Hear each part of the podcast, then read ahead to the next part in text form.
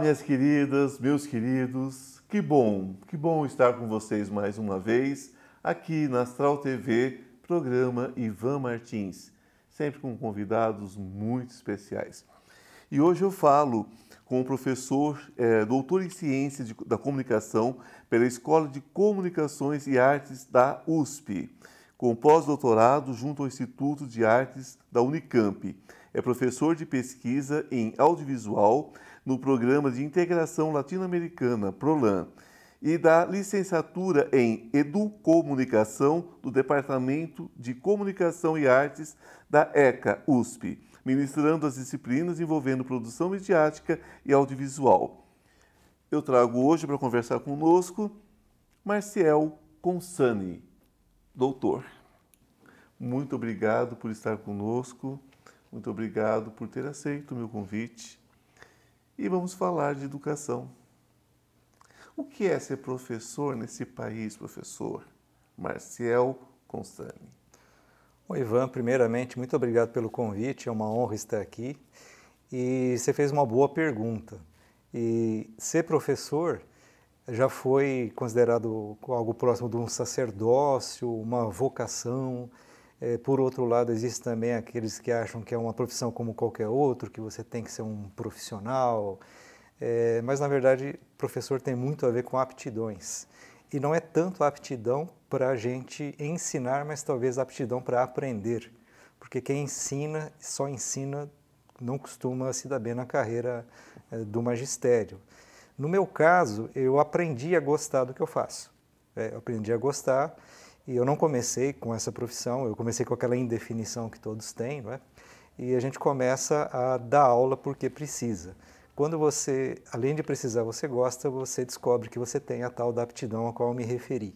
E no Brasil você precisa ter uma aptidão, uma consciência crítica histórica e você tem que saber que você faz parte de uma classe que é decisiva para o desenvolvimento do país. Então, basicamente, eu diria que é uma responsabilidade muito grande. Uma missão também, porque uh, eu lecionei e eu tenho certeza que há momentos em que um professor, ainda mais com a sua qualificação, se pergunta: eh, será que é isso mesmo? Será que vale a pena? Essa é a pergunta: vale a pena? Olha, eu acho que vale muito a pena, mas é, é mais ou menos como dizem os artistas, né? Eu, eu sou artista porque eu não podia ser outra coisa. Ah, né? Então, acho que com o professor, apesar de eu ter dito que é uma escolha, é uma escolha uhum. que ela tem que ser assumida. E, como eu disse, é preciso gostar de aprender, mas é preciso gostar de pessoas. Então, o professor se realiza muito na trajetória dos alunos. Como eu já dou aula há pelo menos três décadas, já passei ah, é, por. Um bom tempo. Exato já passei por escola, ensino fundamental, já passei por é, oficinas diversas, é, até a, a, alguns mais antigos vão lembrar que existia um projeto chamado Secretaria do Menor, onde a gente trabalhou com arte e educação. Eu sou muito jovem para lembrar é, disso. É, com certeza. né? e, então, assim, você quer ver a educação transformando as pessoas. E você quer ver as pessoas transformadas é, também passando a transformação adiante. E que transformação é essa? É a sociedade mais justa, mais tolerante, mais diversa, é um pensamento crítico mais presente e o professor é uma peça fundamental para isso. Ele não é o herói da educação, ele não vai fazer tudo sozinho, ele também não é o grande culpado quando as coisas dão errado, mas ele é uma peça fundamental. Então, os professores do Brasil eles têm muito essa responsabilidade. É, o professor ele não tem como fazer tudo sozinho. Uhum a função dele é informar e formar e não educar, na verdade, né? Porque a gente fala assim, educadores. Na verdade, o professor não é um educador. Hum. Na verdade, o professor é um informador, um formador. Né? Uhum. A educação é uma outra coisa, né? A educação que as pessoas pretendem da escola, na verdade, ela não vai se formatar na escola. Uhum. O que vai se formatar na escola é o conhecimento. São coisas diferentes, professor. Bom, é, se a gente pegar a teoria da informação, a gente começa com dados. Hoje em dia você não precisa de nada, de nenhuma pessoa para transmitir dados, que você tem redes que fazem isso maravilhosamente, levando-se em conta que dados pode ser qualquer coisa. Qualquer coisa. A, a informação é quando você faz as primeiras conexões. Essas conexões é, todo ser humano faz. Se você tiver um processo de mediação, uma boa mediação, de, como você falou, né, de um profissional qualificado em educação, Exatamente. você consegue propiciar descobertas, porque você também não pode aprender pelo outro. Sim. Você não pode transmitir a sua, seu conhecimento, a sua inteligência, porque isso é construído ao longo da vida. Sim. Então eu diria que o professor, né, pode ser educador, ele é um mediador. Ele é um mediador de relações humanas, porque a educação Perfeito. é uma relação humana. Perfeito.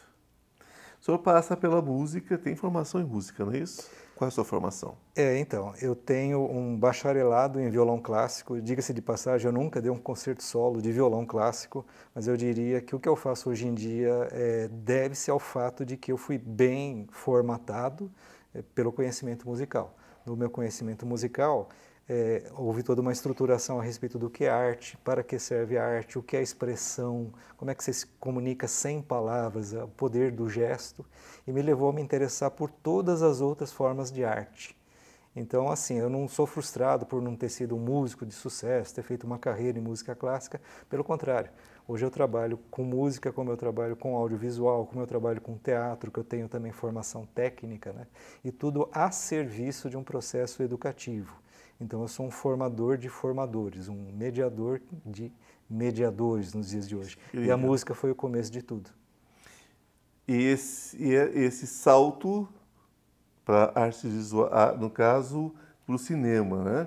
Já já é uma coisa um pouquinho mais ampla. Como é que vai esse salto para o cinema? Quando que nasce essa relação com o cinema? Bom, ela foi sendo construída, porque eu atuei muito assim como produção independente, né, produção independente de música. Então essa minha prática de estúdio, de produção me levou a ser convidado para dar aula em curso de rádio e televisão. E aí eu descobri coisas assim do, da, das artes visuais que talvez não seja exatamente cinema. Cinema é o ponto de vista do artista, cinema é arte. Audiovisual é produção, é comunicação. E então essa base que eu tive de arte me ajudou muito a definir qual seria a minha trajetória daí adiante.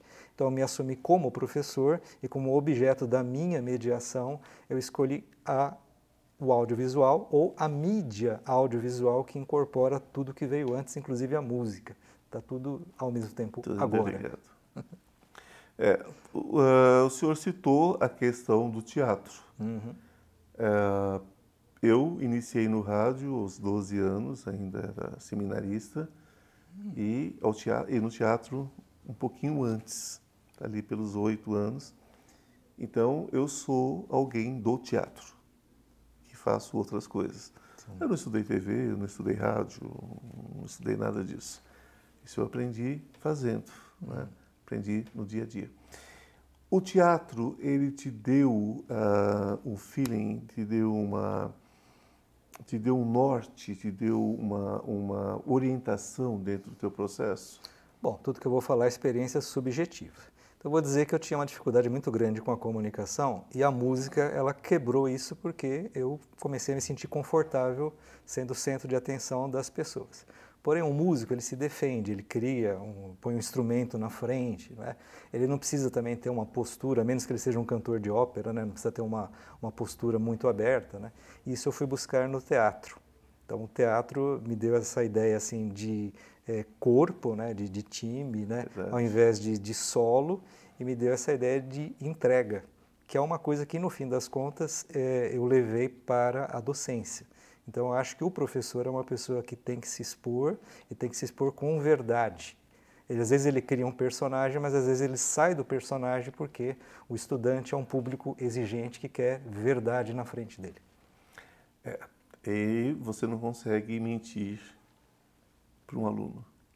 Se ele sentir qualquer, se ele sentir qualquer titubeada, qualquer falhazinha, ele te, ele te dá um alerta. Você percebe na hora que ele vai te questionar, vai te jogar na parede de alguma forma, e ele vai querer que você saia daquela condição. Ele não quer te uhum. derrubar, mas ele quer provar que você é tudo que ele imagina. Porque ele é sua referência, você é a referência do aluno. Né?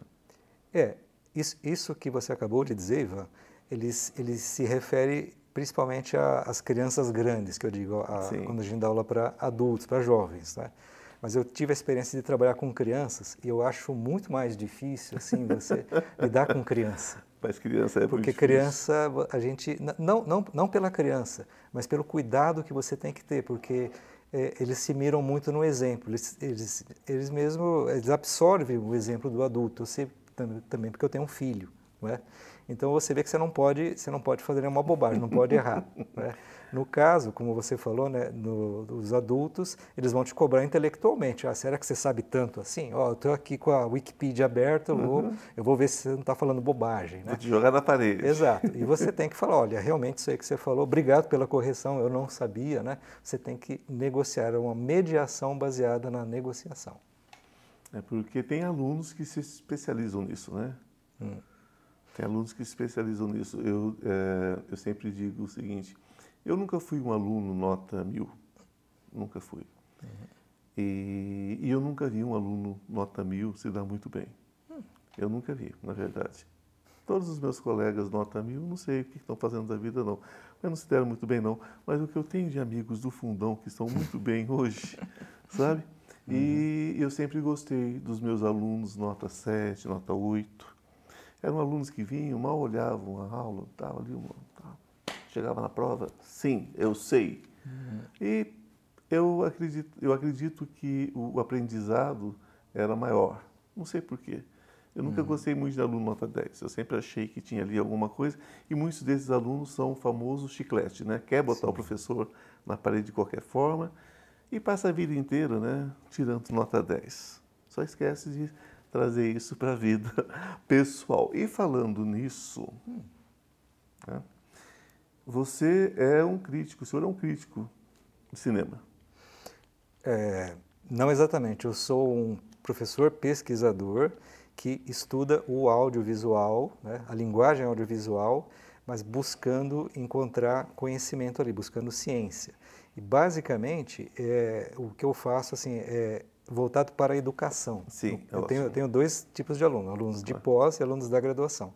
Na graduação, a gente trabalha, discute cinema visando produção, visando intervir na okay. realidade social por meio da criação audiovisual. Seguimos daqui a pouquinho, vamos dar um pequeno intervalo e voltamos agorinha. Aguarde aí. Deixa o sol, deixa o sol entrar. Estou com uma novidade muito legal para vocês. Você sabia que o tarô pode mudar a sua vida? E muda. Nós temos uma lâmina muito especial entre os 22 arcanos maiores que fala sobre essa questão de cair e subir, não é? Que todos nós temos quedas na vida. O importante é saber como subir rapidamente. Então, esse curso dos 22 arcanos maiores que eu estou oferecendo a vocês por um preço muito legal e de fácil acesso, de fácil entendimento, ele traz dicas, ele traz insights de como você se recuperar rapidamente. Não importa em que situação você esteja, não importa se é emocional, se é material, se é espiritual, os 22 arcanos trazem tudo sobre passado, presente e futuro. O que aconteceu, o que está acontecendo, o que você deve fazer para mudar esse futuro. Basta você entrar na minha bio e você terá todas as informações. Deixa o sol entrar, o sol entrar.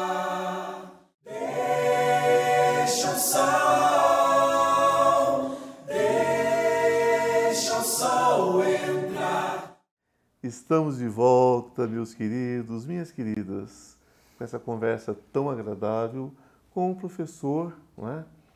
que está nos colocando é? algumas pérolazinhas aí para você que foi aluno, quem não foi, não é verdade? Para você, professor, também, e de repente está se vendo aqui nessa história.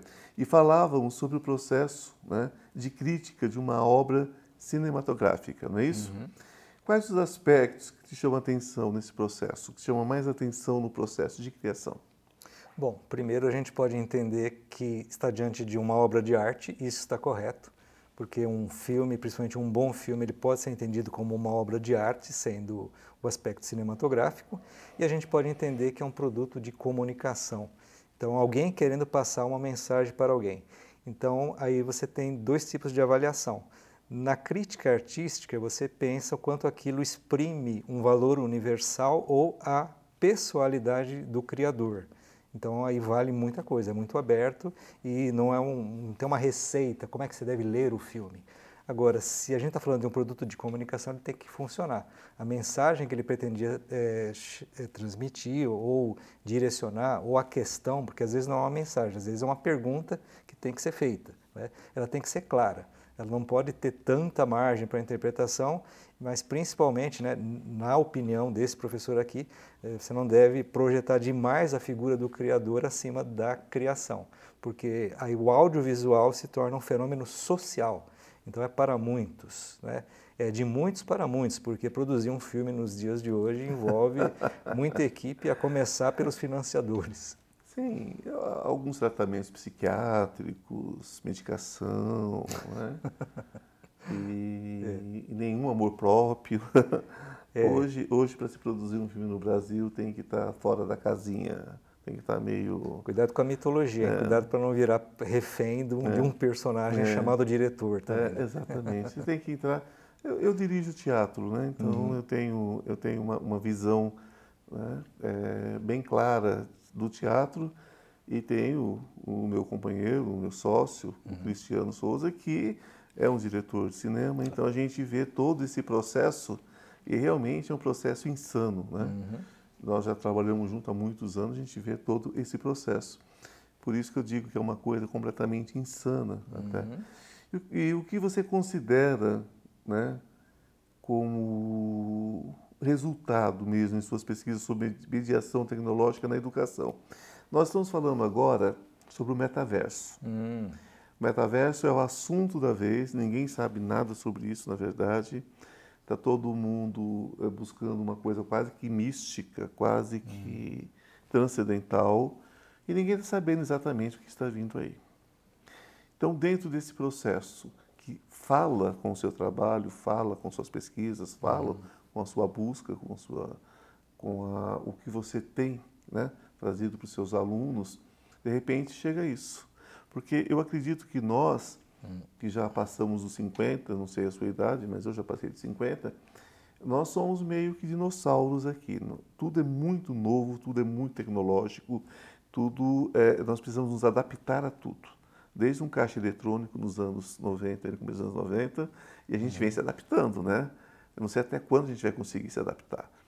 Agora vem o metaverso como que você vê o metaverso dentro da educação e dentro né, desse seu trabalho de mediação tecnológica na educação. Bom, é, o metaverso não foi inventado hoje. Na verdade, ele é uma soma de tecnologias que foram se somando, né? E alguns devem se lembrar, né? Você falou em idade, eu Posso falar à vontade, eu tenho 56, faço 57 agora. A minha idade? Ah, no mês, mas vou fazer idade. 57 o mês que vem, então acho que eu vou te passar. É, é. vai passar, eu faço só em é. setembro. Eu, eu, sou, como o filósofo Renato Russo dizia, eu tenho saudade do futuro, né? não Sim. tenho tanta saudade do passado quanto eu tenho do futuro. Não, do passado eu tenho pavor às vezes, eu gosto é. do futuro sempre. É, eu, não sei, onde, onde quer que eu olhe eu vejo assim, a, a, a trajetória. Né? Passou, acabou, passou, já era. É, vamos pensar no caminho, a gente está sempre no caminho, caminho e não na chegada, porque Exato sempre. quando você chegar é porque acabou tudo. Já né? acabou tudo, aí tchau, né? Mas aí, voltando, tchau. voltando ao metaverso, né? Então, há, há, uns anos atrás, eu dava aula numa uma faculdade particular, né, aqui, e foi lá uma pessoa fazer propaganda do negócio chamado Second Life. Era a última palavra, e eu dava aula de rádio nessa faculdade, e ele foi falar para os meus alunos, hoje em dia eu não investiria um centavo em rádio, porque rádio é um meio obsoleto, é muito século XX, agora só vai existir é, Second Life, né? Aí eu, eu lembro desse al... termo, mas eu não lembro exatamente. É, era um ambiente simulado, que você criava um sim. avatar né? ah, tá. e você interagia. Tinha gente que ah. comprava propriedades. Sim, sim, sim, sim, sim, lembro, agora lembrei bancos, perfeitamente é, universidades que faziam Exato. propaganda lá dentro. Né? E aí você criava um avatar né? e falava, poxa, a gente já tem tanta dificuldade de lidar com first life, né? com a primeira vida, imagina o, né? um, você criar um mundo só para você Exatamente. ser quem você gostaria de ser. Né? Aí eu só falei para ele o seguinte, né? os meus alunos olharam, poxa, você vai deixar? Né? Eu falei, ah, olha, o ano que vem você volta aqui e vê se isso foi para frente ou se eu ainda estou dando aula de rádio aqui. Ele não voltou. Né? Por quê? porque na verdade os, as tecnologias elas na verdade se, se canibalizam né? ela uma meio que absorve a outra elas vão se somando mas não desaparecem tanto é que você que é de rádio você sabe sim. que é o bom e velho storytelling a contação ah, de história à volta da fogueira. Com né? certeza. A tecnologia é uma coisa que vem, que passa, surge outra, né? Agora, a comunicação é o processo que ou a gente aprimora ou a gente perde. Afunda, né? Exato. Então, o metaverso, sim, ele chegou para ficar, ele já estava anunciado com a realidade virtual, com a realidade aumentada, e ele também inspira, assim como o otimismo, ele inspira muitos cuidados para a gente não deixar de lado né, as nossas relações reais, as nossas relações é, físicas, concretas, né, e acreditar que foi criada uma nova realidade na qual você vai mergulhar. Então, antes de tudo, ele é, ele é uma criação, né? ele é fruto de uma, uh, uma construção, uma representação. Aí entra a grande questão, né, professor? Uhum. Aí entra uma grande questão. É, se nós observarmos a criança hoje e a criança da nossa época, a gente vai observar que a criança hoje ela tem um mundo paralelo, uhum. ela tem um mundo é, tecnológico e muitas vivem imersos nesse mundo, independente do que estiver acontecendo no mundo real. E isso pode se agravar também com o metaverso, né, com as possibilidades. Porque a, a pessoa tem o imediatismo, a pessoa tem a busca do resolver aqui e agora. Eu quero ser feliz aqui e agora, eu quero ter isso aqui e agora. E se esse metaverso chegar ao ponto de oferecer experiências extrasensoriais e tudo mais, é, o senhor não acredita que possa haver uma revolução é, comportamental completa? Bom, eu acho que isso ainda está muito distante a ponto de não dá para dar uma opinião a respeito. Isso aí que você acabou de mencionar ainda está no campo da ficção científica. Né? porque exigiria não só sistemas complexos interligados, né? É praticamente a, o Matrix, né? Do, do cinema. Né? É, Para a gente chegar nesse ponto, é, tem que haver assim um pacto social. As pessoas têm que admitirem né, que é, existe uma nova realidade na vida e ao mesmo tempo é, é, necessário pensar que isso estenderia a toda a humanidade. A gente já esbarra num obstáculo que é as diferenças sociais. As diferenças Exatamente. sociais, elas já criam uma legião de excluídos digitais que ah, nunca sempre. saberão nunca o que, saberão é, o, que, é, o que é o metaverso. É? Então a gente não pode dividir a realidade. E isso não é tecnologia quem determina, são as pessoas. É, o que me preocupa é, é, a, é a, a, questão individual e talvez até um vício virtual, um vício nesse, nesse, nesse uhum. uso né, dessa tecnologia, mas isso é um outro assunto, é uma divagação, já vai para o lado da, da psicologia, Sim. da psicanálise, que é mais a minha área, mas já é uma outra questão. Falavam sobre rádio. Eu venho do rádio. O rádio vai sobreviver, não vai? O rádio, o rádio nunca esteve tão forte quanto é hoje. Né? Tem, Isso me deixa feliz, é, eu amo rádio. Tanto, eu falo assim, ah, porque hoje tem o um podcast. Não, não é só o podcast. O podcast não é exatamente rádio, ele é um filho do rádio. Né? Ele é um meio abastardado do rádio, mas ele deve tudo que ele sabe, tudo que ele faz ao rádio, que continua Sim. existindo, continua chegando às pessoas que eu falei, uhum. em lugares muito pobres, lugares muito distantes, né? lugares desempoderados pela comunicação. O rádio tem um papel muito importante e não há previsão de que ele acabe. Né? É, ele não acaba, ele não acabou com a TV, ele não acabou com, com, com o advento da TV, não acabou com o advento do, do de tantas coisas, né? O próprio cinema, né? Pega o cinema é, é, quase que contemporâneo, mas não tirou a internet, não acabou com o rádio, nada acabou com o rádio. Hum. E nem hum. vai acabar. Sim, pode ser que a tecnologia mude, que aquele aparelhinho desapareça, seja absorvido, vire outra coisa, hum. não é? Mas o rádio é uma linguagem, ele é muito mais do que uma tecnologia, do que uma instituição chamada radiodifusão, não é? E, e ele está cada vez mais presente justamente porque ele foi, ele foi incorporado ou ele incorporou, incorporou. as tecnologias digitais, né? Nós temos um minuto e meio, pouco tempo, mas eu quero, olhando para essa câmera do meio, essa câmera geral, o que o senhor espera do futuro da educação nesse país? Uhum. Bom, a gente está diante de uma, uma bifurcação, não é uma encruzilhada. A gente pode escolher um projeto de educação mais solidário, mais plural, mais inclusivo, ou a gente pode mergulhar na competitividade pura e simples e aí escolher um modelo de sociedade é, definitivamente apartado. É, Para mim, a escolha é clara. Eu acredito realmente que a, a educação, como dizia Paulo Freire, ela é uma ferramenta de libertação. Então, ela é um caminho para libertar. Libertar quem? Libertar todo o conjunto da sociedade das relações desumanas. Né? E eu vejo que a comunicação aliada à educação, ela é o caminho para se realizar isso. Isso vai acontecer cedo ou tarde, a gente só tem que escolher nesse momento se a gente quer isso para agora ou se para o próximo século. Eu preferiria que a fosse gente agora transformar a sociedade o mais não cedo existe, possível. Não existe outro meio a não ser a educação. A educação plena, a educação diversa, equalitária, educação para todos é o único caminho. Se nega a educação, nega todo o restante. Professor, eu quero agradecer por ter aceitado o nosso convite. Foi um prazer recebê-lo. Espero ter outras oportunidades. Por favor. Um beijo no coração, namastê. O Deus que habita em mim, habita o Deus que habita em você. Estejam na luz. Até semana que vem. Gratidão. Deixa o sol entrar